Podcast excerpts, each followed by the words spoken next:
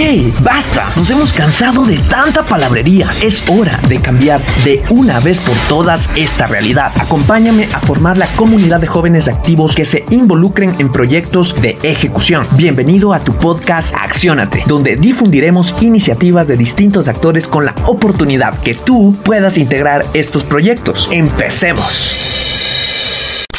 Mis queridos accionados, muy buenos días, espero se encuentren llenos de energía, muy felices de empezar este capítulo número 24, ¿no? Como ustedes saben, buscamos siempre desde Accionate dar ese contenido específico para que tú puedas ser ese emprendedor, ese intraemprendedor o generalmente esa persona que accione, que genere cambio en el lugar donde se encuentre.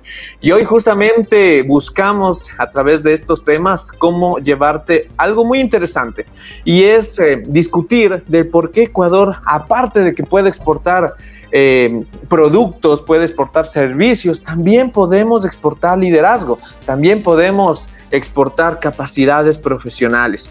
Y hoy quiero presentarte a nuestro invitado, un ecuatoriano de arranque, de empuje, como nos caracteriza mucho que nosotros podamos trascender no solo en Ecuador, sino a nivel mundial. Y quiero presentarte justamente a Arturo Condo. Él es rector de la Universidad Earth. Esto se encuentra en Costa Rica desde el 2017, una institución global que educa a líderes para el desarrollo sostenible, algo tan importante en estos momentos, ¿no? Especialmente en zonas rurales del mundo. Como ustedes saben, el día jueves nosotros ya lanzamos un programa donde estará a través de la conducción Ana Belén Morales, una destacada profesional en el tema de comunicación y con una amplia experiencia en el tema rural y es por eso que queremos acentuar mucho más estos espacios.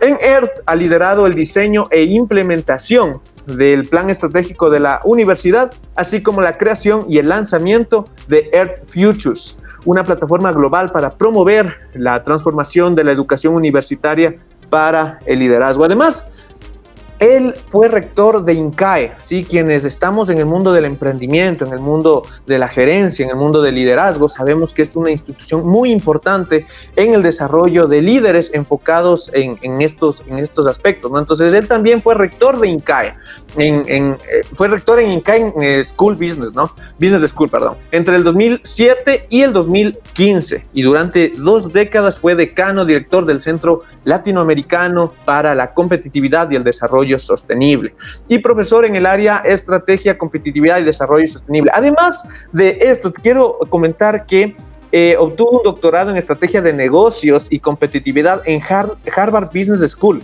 ¿sí? Eh, y su MBA en Incae Business School. Y el doctor Kondo también fue, funge como investigador asociado senior del Instituto para Estrategia y la Competitividad de Harvard. Y este programa nada más y nada menos es liderado por el profesor Michael Porter, igual quienes conocemos en temas de marketing, sabemos quién es el gurú del, marketing y pues justamente él está eh, manejando estos temas, ¿no? Él ha sido consultor en planeación estratégica, amplia experiencia internacional, ¿sí? Y pues hoy queremos destacar, me, me falta tiempo en realidad para comentarte quién es Arturo Condo, pero qué mejor conocerlo de primera mano y saber quién es este maravilloso personaje. Entonces, en este momento, Arturo, ¿cómo estás? Espero te encuentres muy bien. ¿Cómo estás, Arturo? Muy bien, por suerte. Muchísimas gracias. Gracias por la invitación. Eh, aquí en, Costa Rica, en el campus de Earth, eh, aislados, ¿verdad? De seis meses, ya cumplimos seis meses. Este, pero pues bendecidos de tener un lugar tan, tan espacioso, tan bonito, tan agradable eh, para para seguir trabajando, ¿verdad? en esta virtualidad de hoy en día. Maravilloso, maravilloso, Arturo, y me alegro muchísimo que estén compartiendo en estos momentos tan álgidos que vive la humanidad, ¿no? Eh, Arturo, coméntame, ya di por ahí una pequeña introducción de quién es Arturo Condo, como te decía, me falta un montón de tiempo para en realidad presentarte, eh, pero qué mejor empezar de primera mano comentándome desde tu perspectiva, ¿quién es Arturo Condo? Wow, esa es la pregunta más difícil, ¿no? Este, mira, eh, en el fondo yo soy, yo estudié ingeniería eh, electrónica en la Politécnica del Litoral en Guayaquil y, y, lo que a mí siempre me movió y me sigue moviendo eh, son dos cosas. Uno, una, una curiosidad, curiosidad por las cosas que no sé, que son entonces eh, y eso eh, tuvo un, un, ámbito de tecnología al principio de mi carrera, de negocios, como mencionaste después, y, de desarrollo en general. Porque la segunda cosa que me mueve, y eso es poco aprendido en casa, eh, es que creo que todos tenemos un rol en la sociedad y un rol que incluye construir nuevos elementos más positivos de la sociedad. La sociedad ha avanzado mucho en los últimos años, pero claramente tenemos serios, serios retos. Eh, y entonces, para mí eso, eso esa es la esencia de lo que, de lo que me mueve. Este, mi familia es lo, lo, lo central en mi vida personal, o sea, como persona, como individuo. Eh, pero mi parte profesional, como digo, la parte más de impacto, esa pues también es, es, parte de mi identidad. Así que no sé si eso contesta la pregunta, pero más o menos por ahí va la respuesta. Está excelente, está excelente. En realidad, eh, quisiéramos comentar también cuáles han sido esos motivantes o qué ha sido ese factor principal que ha caracterizado a Arturo para que pueda cumplir las metas que ha ido generando a lo largo de su vida profesional. No sé, mira, eh, otra vez, hay, hay, creo que en todos hay la, estoy seguro que en todas las personas, en todos los seres humanos hay las ganas de, hacer, de hacer nuevas cosas, de tratar nuevas cosas, de ser mejor o de superarse. Creo que hay una gran diferencia entre quienes tuvimos la suerte, la bendición de tener ejemplos, de tener oportunidades, eh, de que nos ayuden a, usar esas oportunidades y quienes en un momento no, dado no las ven. ¿no? Digamos, entre nuestros estudiantes en la ERTH, por ejemplo, tenemos jóvenes eh, excepcionales que son líderes en sus comunidades, pero comunidades que vienen de comunidades en las que en general no se ven esas oportunidades, ¿verdad? oportunidades de estudiar fuera de su país de origen, estudiades, oportunidades de, incluso de ir a la universidad. Entonces, eh, creo que el, el, motivador lo tenemos todos, una motivación para, para, para querer más, no en lo material, aunque también en lo material todos queremos tener comodidad y, en un mundo en el que no todo el mundo alcanza a comer lo que necesita comer todo el día, cada día, una buena parte de la humanidad no tiene ni siquiera satisfechas sus necesidades nutricionales, hay también una ambición material, ambición en el sentido de, estar mejor. Pero no es solo material, ¿no? también es espiritual, también es, humana de aspiraciones. Y, pues en eso creo que como todos los humanos eh, me mueve esa, esa búsqueda de esa aspiración. Y por ejemplo, un hipotético caso que exista en este momento un estudiante universitario que tenga la posibilidad de encabezar proyectos que Arturo en su momento o actualmente lo está haciendo, ¿qué tres consejos principales Arturo le daría a, esta, a este joven? um, bueno, el primer consejo es que, es que, no, que no se rinda, ¿verdad? las cosas que valen la pena en la vida toman tiempo. Eh, a veces con las redes sociales nos hemos acostumbrado a, a, pequeñas victorias que están bien, pero que son el primer paso de un camino, ¿verdad? Y la maratón, o sea, tomarse la foto cuando uno sale a correr la maratón está bien, porque ya es un gran avance, pero en realidad el punto es terminarlo. Entonces, el primer consejo sería eso, que no, que no se rindan. Y, y, y en la maratón, como en la vida, hay momentos en que la gente, yo no corro maratones, pero de lo que me cuentan, este, en que uno se cansa, en que uno dice, híjole, no va a llegar y entonces ese es el primero, el, no rendirse.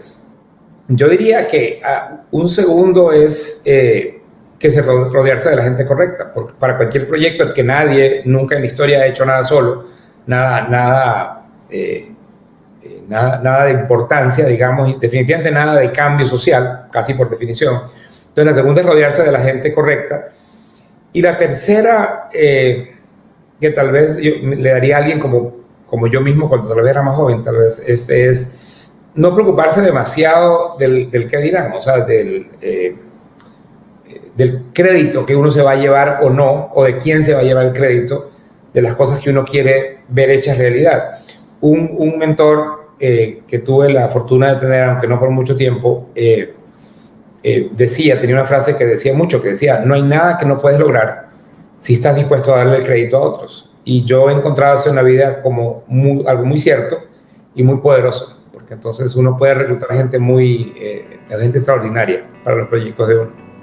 Y por ejemplo, en esa parte específica de cómo seleccionar a esas personas, ¿cuáles son esas características que Arturo ve en jóvenes, en profesionales, para ser parte del staff para desarrollar esos proyectos?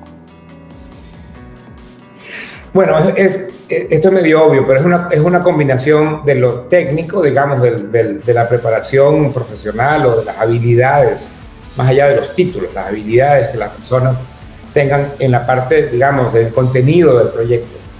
Para mí más importante además es la clase de persona y ahí hay varias aristas. En primer lugar, todos los equipos humanos son diferentes.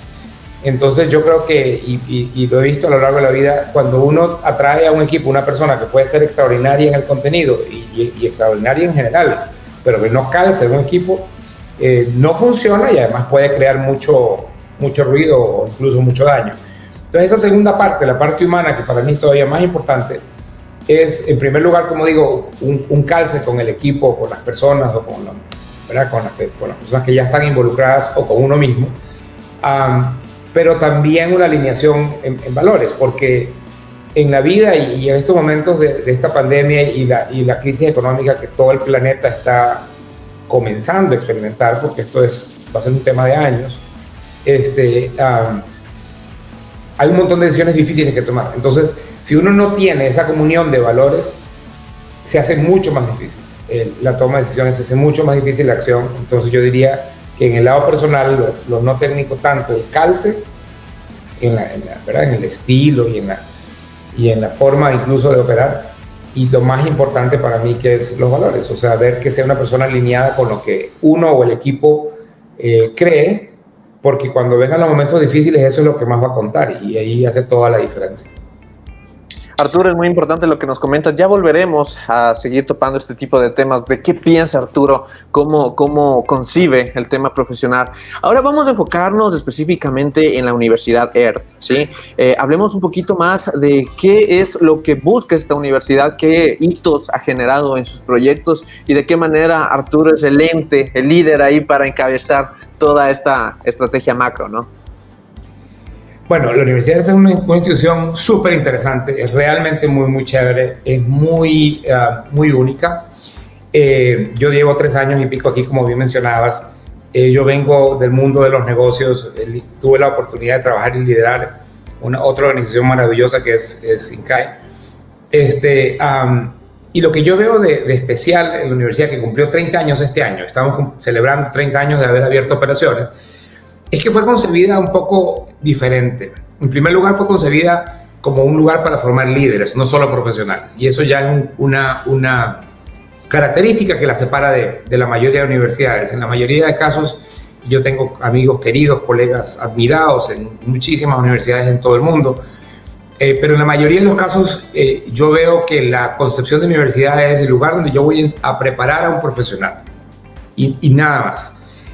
Eh, y yo lo veo al revés. Para mí, el, ser profesional, y francamente, en mi propia vida lo, he visto así, es un medio para un fin más grande. Y, una, y el fin más grande no es solo el bienestar de uno, por supuesto que ese es importante, sino el, bienestar y el mejoramiento de la sociedad. Y entonces, ERT se define primero que nada como una escuela de líderes, y eso ya la separa de otras.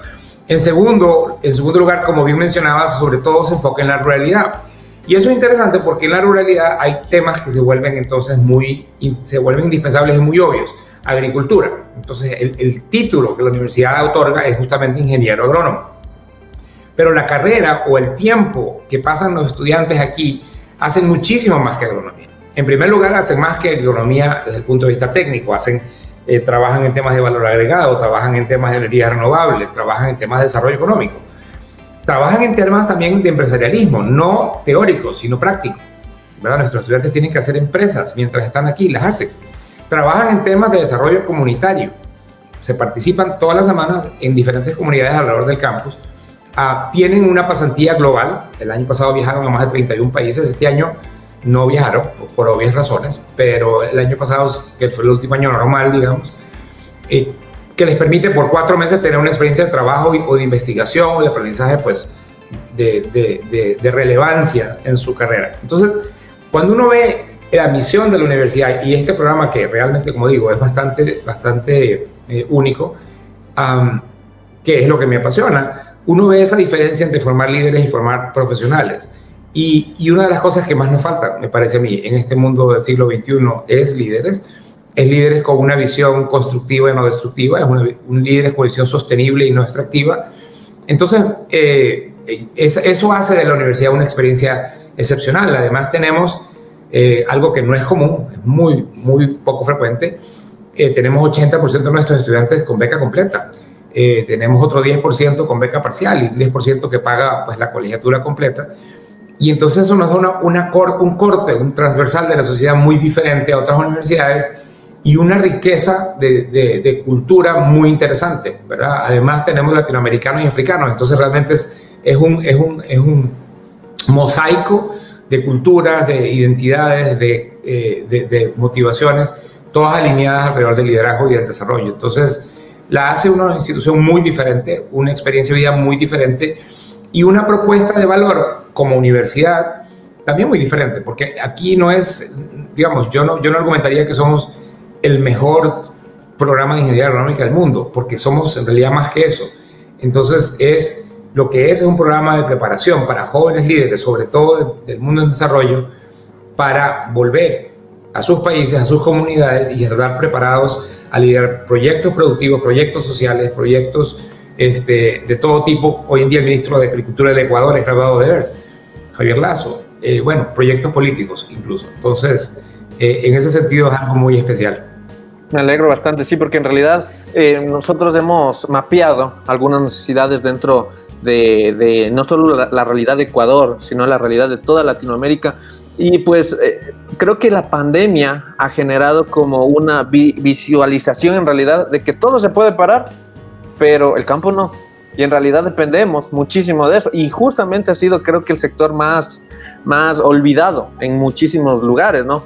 ¿Qué retos, Arturo, crees que el sector rural en estos momentos tiene que enfrentar para que poco a poco vaya posicionándose en este mundo tan digitalizado, tan digitalizado principalmente? Muy buena pregunta, o sea, y, buena, y buena, buena pista para la respuesta, ¿verdad? A ver, el, sector rural para comenzar estaba en, enfrentaba grandes retos, digamos, antes de la pandemia, ¿no? Eh, lo dijiste perfectamente, comparto perfectamente, es un, es un sector olvidado. Yo no había sido ciudadano rural hasta que me, mudé a, nuestro campus aquí en el, Caribe de, Costa Rica eh, y, vivir de primera mano los retos, uno cuando uno va a vacaciones es diferente, ¿verdad? Este, vivir de primera mano los retos ha sido un, aprendizaje valiosísimo. Eh, en el campus se están definiendo muchas de, las, de los retos de sostenibilidad del planeta, ¿no? Es decir, eh, la, conservación de la Amazonía, por ejemplo, eso, es ruralidad, ¿no? Eh, la, decisión de cuánto más bosque yo corto para sembrar comida. Y la respuesta, por cierto, es ninguno. Tenemos suficiente tierra para sembrar la comida que necesitamos si somos productivos y, lo, hacemos de forma sostenible. ¿Cómo manejamos el agua? ¿Cómo, cómo aseguramos que la Tierra, el planeta, tenga suficiente producción de oxígeno, absorción de, dióxido de carbono para que nuestra raza humana pueda seguir sobreviviendo? etcétera, etcétera, etcétera. Por supuesto, la comida y por supuesto, o no por supuesto, tal vez no es visible, pero la mayoría de la pobreza extrema existe en áreas rurales del mundo y la mayoría de esa pobreza extrema está en la agricultura. Entonces, para los retos de desarrollo sostenible, por ejemplo, el desarrollo de la, eh, de la ruralidad en el mundo, tanto de producir comida, de producir bienes ambientales y de eliminar la pobreza y la pobreza extrema en particular, eh, es crucial. La ruralidad es crucial. Entonces, esos retos se han complicado más con la, con la pandemia. Sí es cierto que ha ganado visibilidad la necesidad de comer, pero también es cierto, y a esto hay que, hay que, hay que eh, invertirle y, trabajar mucho, también es cierto que en países grandes, por ejemplo, eh, la pandemia ha hecho clara que una, la necesidad de aislamiento eh, hace, crea un cambio disruptivo en la logística. Entonces también estamos comenzando a ver que las ciudades grandes comienzan a, pensar más en algo que además es bueno, que es producir comida cerca de las ciudades, ¿verdad? Entonces lo que se llama agricultura urbana y periurbana. Eh, es bueno porque entonces si yo no tengo que transportar tantos ciertos alimentos, la huella de carbono de la comida disminuye, ¿verdad? Además es más saludable, además en personas, en, grupos que tienen menos ingresos, puede ser una forma de, de, disminuir, ¿verdad? La factura de comida de cada, de cada mes. Entonces, aumenta la visibilidad, pero el reto de digitalización que tú bien mencionabas es enorme.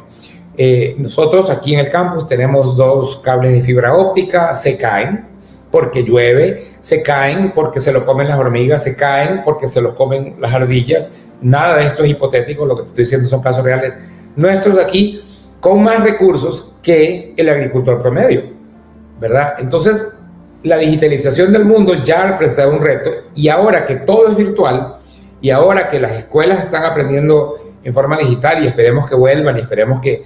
Pero, pero la, el componente virtual va a quedar de una forma más permanente de lo que había antes de enero. Entonces yo, yo veo un reto de acceso en la, en la ruralidad del planeta, un reto de acceso muy importante y uno que no se ha resuelto la diferencia y la brecha digital entre ricos y pobres es grande, pero entre urbano y rural es enorme. Entonces, ah, hay un tema de acceso, hay un tema de acceso físico, o sea, cables, fibra óptica, etcétera. Hay un tema de acceso económico, ¿no? Si las personas de, la ruralidad tienden a vivir más en pobreza que, que las diarias urbanas, este, aunque haya el cable y aunque haya un paquete de acceso a Internet, eh, no hay acceso económico. Entonces, la digitalización es crucial para el mundo, es crucial para cortar cadenas de valor, para que un productor logre colocar sus productos directo a la ciudad con menos intermediarios o incluso que exporte. Pero hoy en día, como digo, el acceso está lejos de ser parejo entre el campo y la ciudad.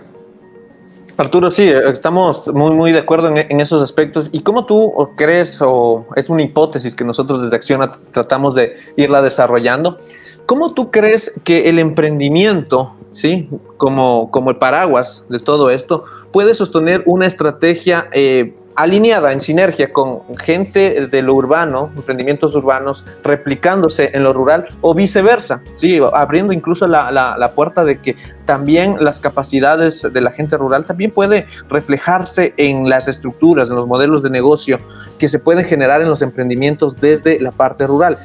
¿Cómo tú le ves ahí el potencial que puede desarrollarse producto de esta sinergia? Bueno, primero que nada, completamente de acuerdo que hay sinergia este, ah, y seguirá habiendo, porque el campo tiene, o sea, yo puedo poner un panel solar en la casa y ayudo con el consumo de la, de la, de la electricidad que necesito, eh, pero el campo tiene las áreas grandes, tiene las áreas grandes para, hacer, para mantener bosques, tiene las áreas grandes para eh, energía hidroeléctrica, etc. Entonces, hay sinergias porque son contextos diferentes, son culturas diferentes. Yo una cosa hermosa del campo, de la ruralidad, es una, eh, la existencia todavía de una cultura humana más cercana, porque las ciudades inevitablemente al ser más grandes se vuelven más anónimas y tiene lo suyo, ¿verdad? Yo, yo he sido urbano toda la vida, como digo hasta ahora, y, y, veo, eh, valoro las ventajas de la, de la urbanidad pero también valoro hoy las ventajas de la ruralidad y entonces, como digo, son complementarios. En, el mundo de los negocios o en el mundo de los emprendimientos, yo creo que también hay complementariedad, también hay montones de cosas que son, que son, eh, son similares, donde hay la gran diferencia, como digo, es en, por ejemplo, la densidad de un mercado. Si yo tengo un, el mercado de la ciudad de Quito, donde están ustedes ahora, ¿verdad? O cualquier ciudad grande latinoamericana, tengo para partir varios millones de personas, ¿verdad? En algunos más, otros menos, ¿verdad? Desde Ciudad de México hasta, hasta ciudades de alrededor de un millón de personas. Eh, es una escala diferente para pensar en un, negocio, ¿no? Si yo voy a un, a un, pueblo mediano en la ruralidad de nuestra Latinoamérica, son otros tamaños de mercado. Entonces, simplemente la, la capacidad de sostener modelos de negocio eficientes, eh, con potencial de crecimiento, la capacidad es menor en la ruralidad.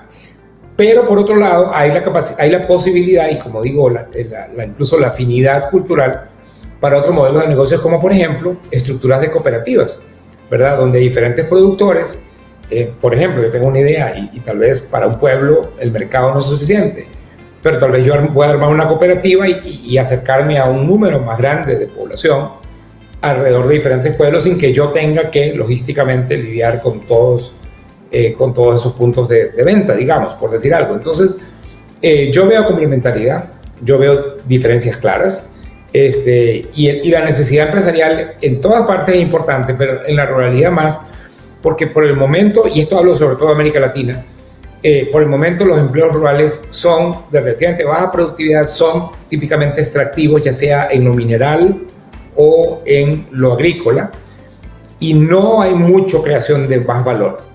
Y esa es una, una, una, una, agenda pendiente. Cuando yo entré en el mundo académico hace 20, 25 años, eh, esa era una de mis, de mis eh, obsesiones, ¿verdad? En ese momento, en América Latina, más del 90% de las exportaciones de nuestros países eran de, de bajo valor agregado, eran commodities agrícolas o minerales. Hoy, 25 años después, sigue siendo más del 90%. Entonces, necesitamos empresarios, necesitamos emprendimientos que agreguen valor a nuestros productos agrícolas, que agreguen valor, si es el caso, a nuestros productos minerales, que creen más valor. Pero el turismo es importante, sí, pero también el turismo puede ser un commodity, ¿verdad? Y, hay una diferencia entre, entre un lugar que bien trae un montón de personas y que voy deteriorando porque la carga de llegada de esas personas va dañando mi parque nacional, mi naturaleza, mi mar, o un modelo de negocios en el que agrego mucho valor, valor de conocimiento, valor de experiencia, las personas pagan más y con una carga menor sostengo un modelo mucho más productivo. Entonces, el, emprendimiento son, los emprendimientos son indispensables, sobre todo, como digo, para crear más valor, más riqueza y más bienestar.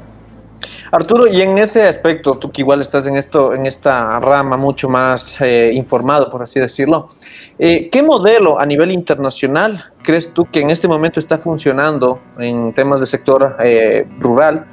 ¿Y de qué manera pues generamos una o se genera una mejor distribución económica, eliminando brechas por ahí donde se pueda tener un, un, lugar equitativo, o bueno, no tan equitativo, pero que en realidad genere una armonía entre lo urbano y lo rural. ¿Qué modelos a nivel internacional se podrían replicar incluso?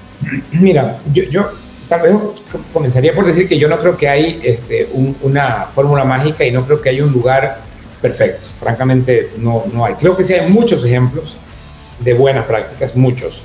Eh, Costa Rica es un ejemplo interesante porque perfecto no es, pero sí tiene un montón de, de, rasgos interesantes.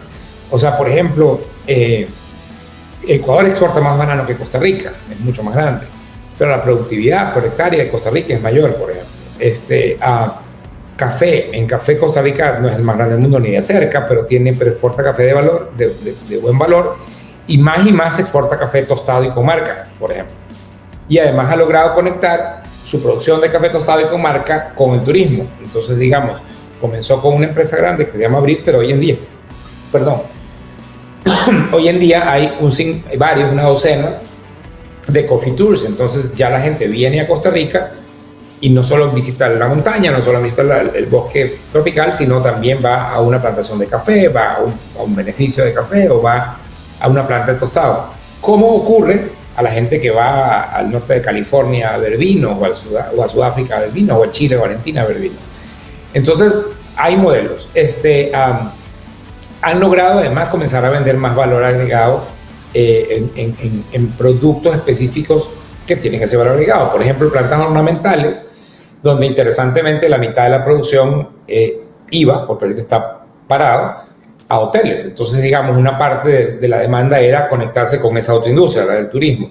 Y esos encadenamientos son, son parte importante del valor agregado. Entonces, uso ejemplos como el de Costa Rica aquí, pero hay ejemplos en todo el mundo. En Nueva Zelanda, por ejemplo, está la cooperativa de productos lácteos más grande del mundo. Es el mayor exportador de lácteos del mundo, exporta más que nada leche en polvo, pero también exportan otras cosas. Y es una cooperativa, que es interesante, porque entonces, hablando de un modelo social y no solo de un modelo económico, ¿verdad? necesitamos como bien decías, ¿verdad? mejorar, definitivamente necesitamos mejorar esa, esa equidad. Yo no creo, como persona, como pensador, como ciudadano, como ser humano, yo no creo que nunca, ni es siquiera la aspiración eh, correcta, la igualdad, pero sí la equidad, es decir, la igualdad de oportunidades, ¿no? Eh, y esa es una que definitivamente nos falta y que definitivamente tenemos que trabajar explícitamente por lograr. O sea, estamos en Latinoamérica en particular mal, el continente más desigual del mundo. Entonces, eh, hay ejemplos, hay ejemplos en todos los continentes, en países ricos, en países pobres. Hay, por supuesto, ejemplos malos también, ¿verdad? Entonces, eh, cultivos que depredan el suelo y que lo, y que lo, y que lo, y que lo eh, agotan, ¿verdad? Y por tanto no son sostenibles. Y no digamos, por supuesto, cosas que contaminan, que no solamente dañan el, medio ambiente que nos tiene como raza humana que, que soportar, ¿verdad? Y si no, no vamos a subsistir. Este, y, ah, pero también a veces, este, ¿cómo se llama? Produce comida que no es sana. Entonces, el, modelo, como digo, hay y, se están documentando, ¿sabes? Hay, un buen, hay una buena empuje alrededor de, las metas de desarrollo sostenible para 2030 de crear la agenda de, la buena comida, digamos. Este, y, creo, que, creo que es lograble, requiere un cambio social masivo que no lo van a dictar ni los expertos mundiales, sino la gente. Por eso necesitamos más graduados talleres, porque necesitamos gente que vaya a liderar ese cambio en las comunidades, en, en la tierra, no solamente en las oficinas o en las discusiones o en los foros. Pues. Entonces, pero, pero como te digo, hay muchos, muchos ejemplos muy lindos. Excelente, Arturo. Tenemos una intervención del público, ¿sí? Quiero hacerte esta pregunta. Dice, Arturo, qué gran aporte. ¿Cómo se puede promover en los jóvenes indígenas la permanencia en las zonas rurales? Bueno, a ver, aquí hay dos cosas diferentes, jóvenes rurales y jóvenes indígenas. Este, nosotros en Latinoamérica, y aquí hablo desde mi percepción y mi opinión personal, nosotros en Latinoamérica eh, ha, habido un avance, no, no creo que sí, pero son 500 años de una eh, invisibilización en el mejor de los casos y claramente de una dominación y opresión eh, larga, ¿no? En nuestras sociedades de, nuestras culturas eh, indígenas y de culturas eh, originales. Este, entonces ahí hay un tema de identidad enorme, ¿no? Y un tema de identidad que yo no soy experto, pero que pasa por temas de tenencia de tierras, por temas de legalidad y como digo, incluso de temas culturales. Entonces, la parte indígena me parece que es una absolutamente no resuelta en Latinoamérica, me parece que lleva a, a crisis como por ejemplo hemos visto en Bolivia, en donde un presidente como el presidente Morales, claramente, solamente con ser él presidente, obviamente crea un, eh, una, una, visibilización y un, y un, eh, un rescate, si, uno quiere, de la, de la, dignidad de los, de los pueblos indígenas, en ese caso de Bolivia, bolivianos, pero, pero también con una, una importante confrontación social en otros temas, ¿no? Entonces, el tema para mí indígena es uno importantísimo para Latinoamérica no resuelto. Este, hay eh, los prácticos son gigantes, ¿verdad? Y, en Ecuador tenemos varios ejemplos de comunidades súper emprendedoras y que con liderazgos muy positivos han hecho, han hecho eh, avances increíbles, eh, pero de nuevo, mayoritariamente yo creo que es un tema no resuelto. Ahora, los jóvenes rurales en general, y se van de las zonas rurales por razones muy razonables, valga la redundancia, ¿no? O sea, si no tengo oportunidades, pues mejor me voy. O si estudio, entonces yo voy, nací en una zona rural y me gusta la electrónica. Estudio electrónica y en mi población no tengo nada que hacer, ahí no hay trabajo. Y puedo ser emprendedor, pero tal vez ese no es el mejor lugar para emprender algo en electrónica. ¿no? Entonces también ah, creo que tenemos que tener una tranquilidad mental de que si alguien se quiere vivir porque esta no es la opción, está bien. Lo que está mal es de que no haya ninguna opción en la ruralidad. ¿no? Y las que tienen que haber son Obviamente todo lo que tiene que ver con comida, pero incluyendo más valor agregado. Obviamente todo lo que tiene que ver con conservación y, con servicios ambientales, porque no solo conservación de una forma como, como, como eh, ideológica, con la que yo comparto además, pero, pero más allá de eso es que tenemos que entender que sin servicios ambientales, es decir, sin el oxígeno, sin el agua, sin eh, las energías renovables que necesitamos, la raza humana no se va a sostener. Esta pandemia, los expertos lo han dejado claro una y mil veces, es una, una manifestación de varios imbalances en la humanidad, sociales, pero también ambientales. Entonces, esa es otra cosa que se debe, deberían haber más oportunidades en la, en la ruralidad, deberían haber más oportunidades en turismo, obviamente, pero turismo de valor agregado. Es decir, que los jóvenes de nuestras áreas rurales no solamente tengan de, posibilidades profesionales en el turismo, ser eh, eh, limpiar un cuarto o, o servir en un restaurante, que está perfecto pero también si creo mejor, eh, eh, mejores oportunidades de más valor agregado, ser guía, porque hablo varios idiomas, porque soy biólogo, porque soy ecólogo. Este, entonces, hay muchas oportunidades que hay que crear para que los jóvenes, ¿quién las va a crear? Los mismos jóvenes. Porque lo que yo no veo pasando, aunque haya complementariedad, aunque alguna gente urbana se enamore del, del campo y, y, pueda hacer inversión, el capital, ese sí espero que logremos atraerlo, pero los emprendedores tendrán que ser los jóvenes de los campos. Esos son los que tienen que ser los emprendedores. Por eso es, como es. Porque lo que necesitamos es no que vayan a buscar trabajo, es que vayan a crear trabajo. Y trabajo en cosas de más valor. No del mismo, bueno, del mismo valor, tener un poco más de trabajo está bien. Pero lo que necesitamos es crear oportunidades de una vida más digna para la gente que vive en el campo. Y eso significa... Innovación, ¿no? Sí. Totalmente. Eh, tenemos otra pregunta de Pamela aquí, de Pame Quito. Saludos Arturo, excelente comentarios. Los emprendimientos agrícolas, ¿cómo pueden estructurarse para un desarrollo sostenible? Bueno, gracias por la pregunta, eh, Pame, encantado. Este, mira, eh, podemos cortarlo de muchas formas, pero en esencia son tres cosas. La primera es que tienes que poder tener un emprendimiento que te genere suficiente retorno financiero para sostenerse. Es decir, tienes que vender por arriba de tus costos, tienes que poder, eh, ¿cómo se llama?, mantenerlo y ojalá crecer para pagar tu inversión de tiempo, de imaginación, de ganas, de cariño, de dinero, si hay una inversión de dinero, eh, y, más adelante para sostener trabajo. Entonces hay un tema de, de sostenibilidad financiera, ¿no? Como negocio. Hay un tema de sostenibilidad ambiental y ahí es donde viene la otra cosa. Si ese emprendimiento depende de que yo, te dar un ejemplo, en lo forestal.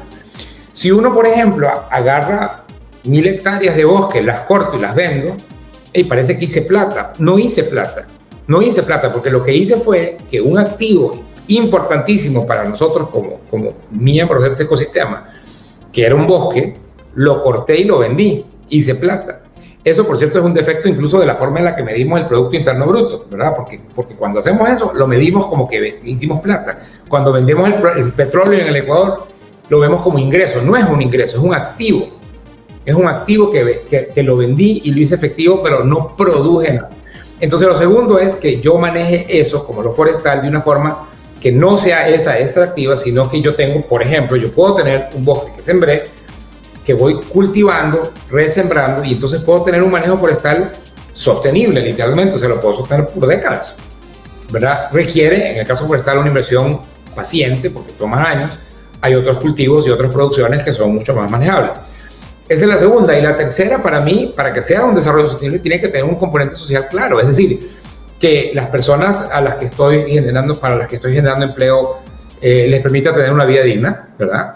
Eh, que que sea, que, por ejemplo, que no estoy explotando, llamémoslo así, a mis proveedores, ¿verdad? Si yo estoy procesando algo, por ejemplo, que, que, mi, que, mi, eh, que mi, el negocio que estoy haciendo con mi proveedor de materia prima sea, sea sostenible, sostenible no solo en lo financiero, sino en lo social, o sea, que le dé un chance de vivir, de vivir una vida digna, de sacarle un buen retorno a su tierra, a su trabajo, de una forma, como digo, ambientalmente sostenible también. Entonces, son esas tres dimensiones, ¿no? O sea, lo productivo financieramente, lo sostenible ambientalmente y lo sostenible socialmente, ¿verdad? Lo que permita una, la construcción de una sociedad en la que no tengamos o tengan que salir diferentes grupos de nuestra sociedad cada año a, reclamar algo. Y, y, por supuesto, no importa cuánto mejoremos, siempre vamos a querer más, somos humanos, está bien. Pero es claro que no estamos bien en este momento, es claro que no, que, que una parte grande de nuestras poblaciones no tienen vidas que se puedan clasificar como dignas y no tienen oportunidades para cambiar. Entonces yo, yo diría que por ahí, Pame, y, y digo, más allá de eso, eh, vengan a Earth, ¿no? Y, y, de eso se trata. En efecto, en efecto, eh, mi querido Arturo. Bueno, ya con estas preguntas y ya teniendo en cuenta cómo son, cuál es la posición que tú tienes frente al tema de emprendimientos, al temas de desarrollo sostenible, el tema de cómo cambiar la realidad de la ruralidad, ¿no? En ese aspecto, ¿cómo la visión de Earth está articulada para generar ese tipo de líderes que tengan una visión más clara, qué lineamientos tienen. Y, y con esa pregunta también quisiera entrar con cómo pueden ser eh, ecuatorianos, que es nuestra mayoría de la audiencia, cómo pueden formar parte de los programas que Earth University tiene en estos momentos. Bueno, mira, los ecuatorianos estamos es interesante, los ecuatorianos salimos a estudiar bastante, ¿sabes? Este, aquí en, en Earth tenemos ahorita mismo 70 estudiantes, 69, 39 mujeres, 30 hombres, y en total más de 400 graduados. O sea que ecuatorianos han ido viniendo eh, y, espero que sigan viniendo, ¿verdad? Yo creo que el, Ecuador, como, como, muchos otros países, necesita mucho de esta, de esta nueva generación de líderes. Este, ¿Y cómo, cómo lo hacemos? Un poco lo mencioné al principio, ¿verdad? La parte técnica, la parte empresarial, la parte comunitaria y, voy a completarlo. Hay una cuarta cosa importante que es la parte del liderazgo personal, ¿verdad? O sea, lo que nosotros estamos apostando y atrayendo no es, no es el mejor alumno de la secundaria, no es el, el que hace mejores exámenes de admisión o la que hace los mejores exámenes de admisión, eh, no es, eh, eh, definitivamente no es, no es solamente el que puede pagar, definitivamente no es solamente eh, los, eh, quiero tocar el tema de género, no son solo hombres, ¿verdad? Nosotros explícitamente eh, tenemos 50-50 hombres y mujeres porque es una meta que nos pusimos hace años, explícita, y tenemos incluso unos programas de becas en los cuales la meta es 75% mujeres. ¿Por qué? Porque en muchas zonas rurales de América Latina y de África, eh, de donde vienen nuestros estudiantes, la mayoría de jefas de hogar son mujeres. Entonces, es, son las mujeres las que terminan siendo el, determinante eh, de tengo el chance de ser emprendedora, tengo el chance de generar mi modelo de negocio o no, y por tanto tengo el chance de mejorar la calidad de vida de mi pueblo. Este, y, y han sido las mujeres las que por siempre, bueno, han tenido muchas menos oportunidades de acceso a la educación y a la educación universitaria. Entonces, estamos haciendo un esfuerzo muy, muy, muy, muy fuerte allí. Entonces lo buscamos como personas, ¿verdad? Y, y, por ejemplo, si ustedes van a un colegio rural en Ecuador y van al colegio, entre comillas, mejor de Quito, ¿verdad? El estudiante del colegio mejor de Quito va a hacer un mejor examen de admisión. Por eso nosotros sí usamos un examen de admisión, pero ese no es el criterio con el que aceptamos a nuestros eh, aplicantes y, y, que se convierten en estudiantes. El criterio es qué clase de líder ha sido ya y qué clase de líder quiere ser y por eso los entrevistamos uno a uno, las y los entrevistamos uno a uno, porque lo que buscamos es ese, perfil. Ah, eso hace la diferencia, porque entonces yo le doy a la persona correcta las herramientas correctas. Porque si no, y, y, por correcta me refiero a la persona que está alineada con nuestra visión, en la cual es buscar la forma en que a través de emprendimientos sociales, productivos, de todo tipo, ambientales, ah, podamos cambiar la realidad de lo, de lo rural en Latinoamérica, África, pues y en el mundo. Entonces, para mí ahí está el secreto. O sea, esta, esta diversidad del programa ya la mencioné, pero ese elemento que es mucho más de lo que hoy llaman soft skills, es mucho más que habilidades blandas. Habilidades blandas son importantísimas para ser profesional sin ninguna duda, pero esto es mucho más que eso. Esto es habilidades de liderazgo efectivo, efectivo y, e ilustrado, en el sentido de entender qué es lo que es desarrollo y qué es lo que no es. Entonces, para mí ahí está toda la diferencia y, y ecuatorianos han logrado venir y, obviamente yo como ecuatoriano tengo un sesgo a que sigan, sigan viniendo. Con el gobierno actual teníamos, habíamos logrado eh, acordar un programa para más becas que desgraciadamente en el contexto de la actual crisis se tuvo que suspender. Yo lo entiendo, obviamente, pero, pero obviamente es muy triste. Entonces, este estamos trabajando y, pues tenemos una página web, ¿verdad? Nuestro, nuestro, nuestro nombre es Earth, como aparece en el logo que salió en la invitación, punto .ac.cr, AC de académico y CR de Costa Rica.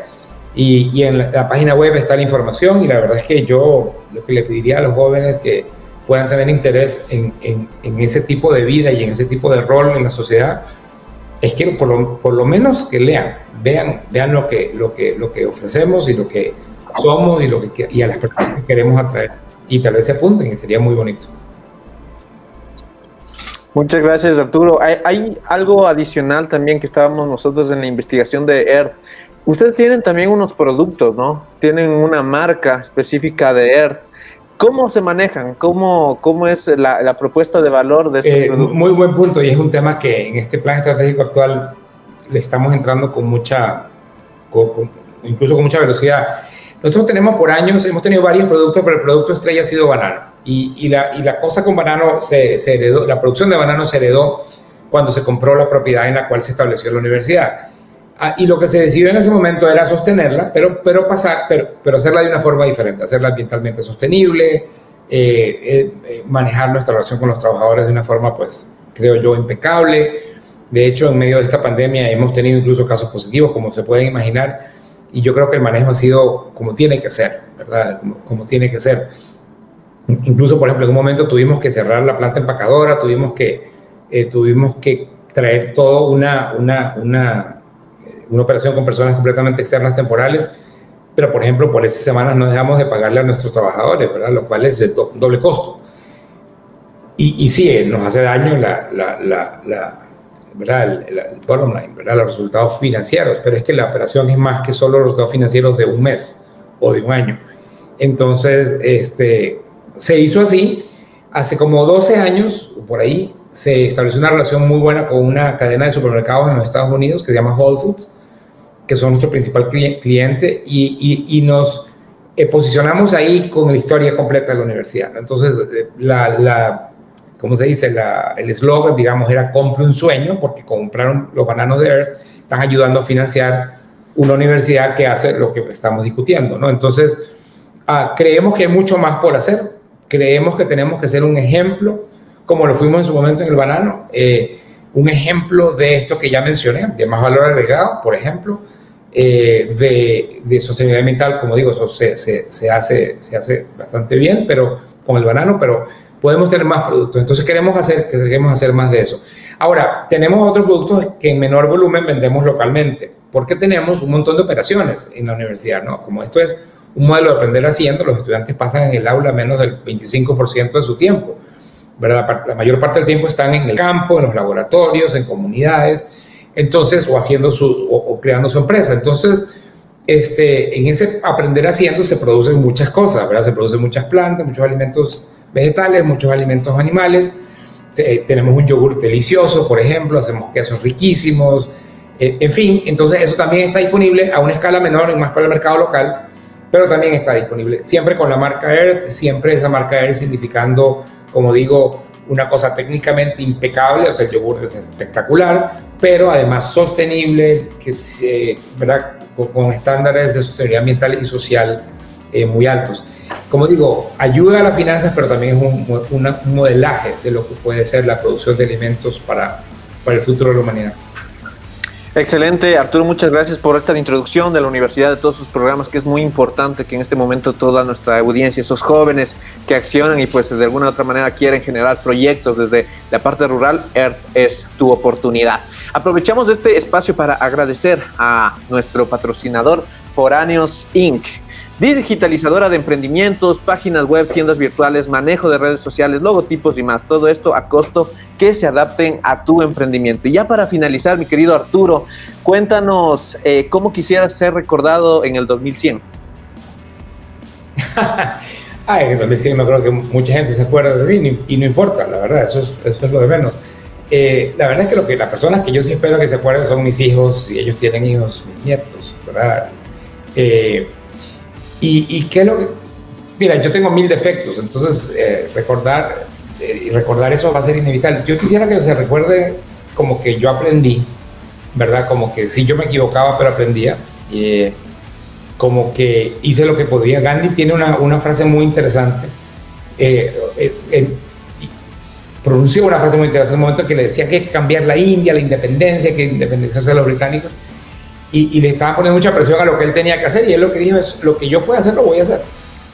Y, y, obviamente hizo mucho, o sea, lo que quiero decir, no es que era por mediocre que dijo eso, ¿verdad? Lo que dijo fue, es, hey, voy a hacer todo lo que pueda. Entonces, si, si a mí y mi familia me recuerda como, como hizo todo lo que pudo, eh, le, le, puso, le puso ganas, trabajó duro, sí se equivocó, pero aprendió. Eh, ojalá era una persona medianamente decente, digamos. Eh, eh y de nuevo aprendió, porque en la decencia todos aprendemos todos los días.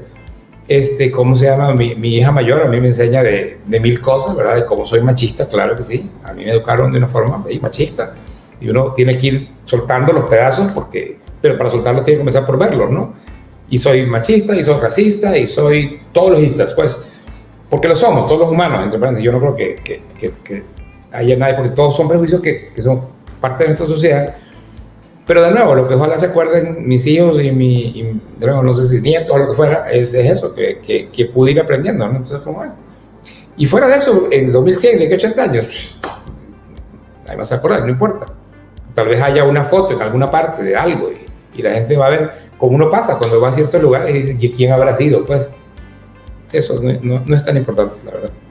Excelente, Arturo. Muchísimas gracias por tu tiempo. Un placer verdadero poderte conocer. Eh, inspiras totalmente que todo ese liderazgo de, de, ecuatorianos que en realidad queremos cambiar a nuestro país, el mundo, puede ser plasmado por ejemplos claros de personas que simplemente con la idea de creérselo y con acciones claras pueden cambiar la realidad. Te agradezco un montón, Arturo, pues este, este, este capítulo estará lanzado ya en las plataformas de Spotify la siguiente semana y pues eh, me gustaría también agradecer a todos esos accionados que están conectados y presentes en todos estos espacios que nosotros generamos. Ya vamos una comunidad de 400 personas en Instagram en menos de un mes. Gracias en serio por ese apoyo. Es muy importante todos sus comentarios, su lo que comparten y todo eso es muy importante para que la comunidad de accionados vaya creciendo. Muchas gracias Arturo, no sé si tengas una palabra final.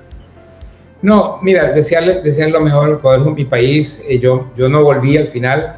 Eh, creo que desde INCAE, ahora desde Earth, hago un pedacito de las cosas que uno puede hacer por ayudar, sigo conectado.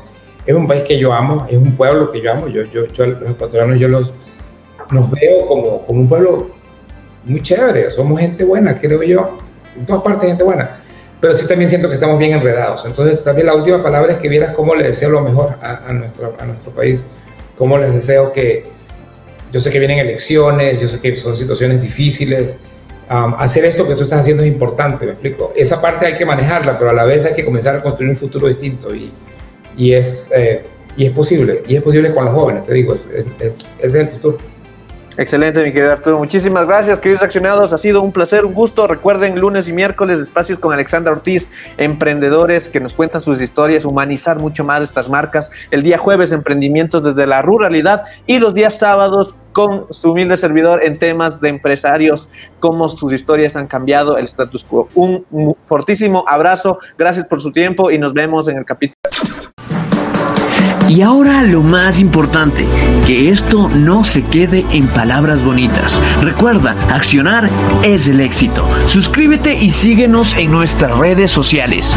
Facebook, arroba JCI Quito Metro. Instagram, arroba JCI Quito Metropolitano.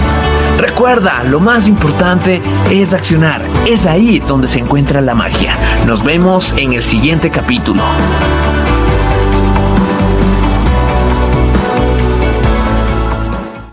capítulo. número 25.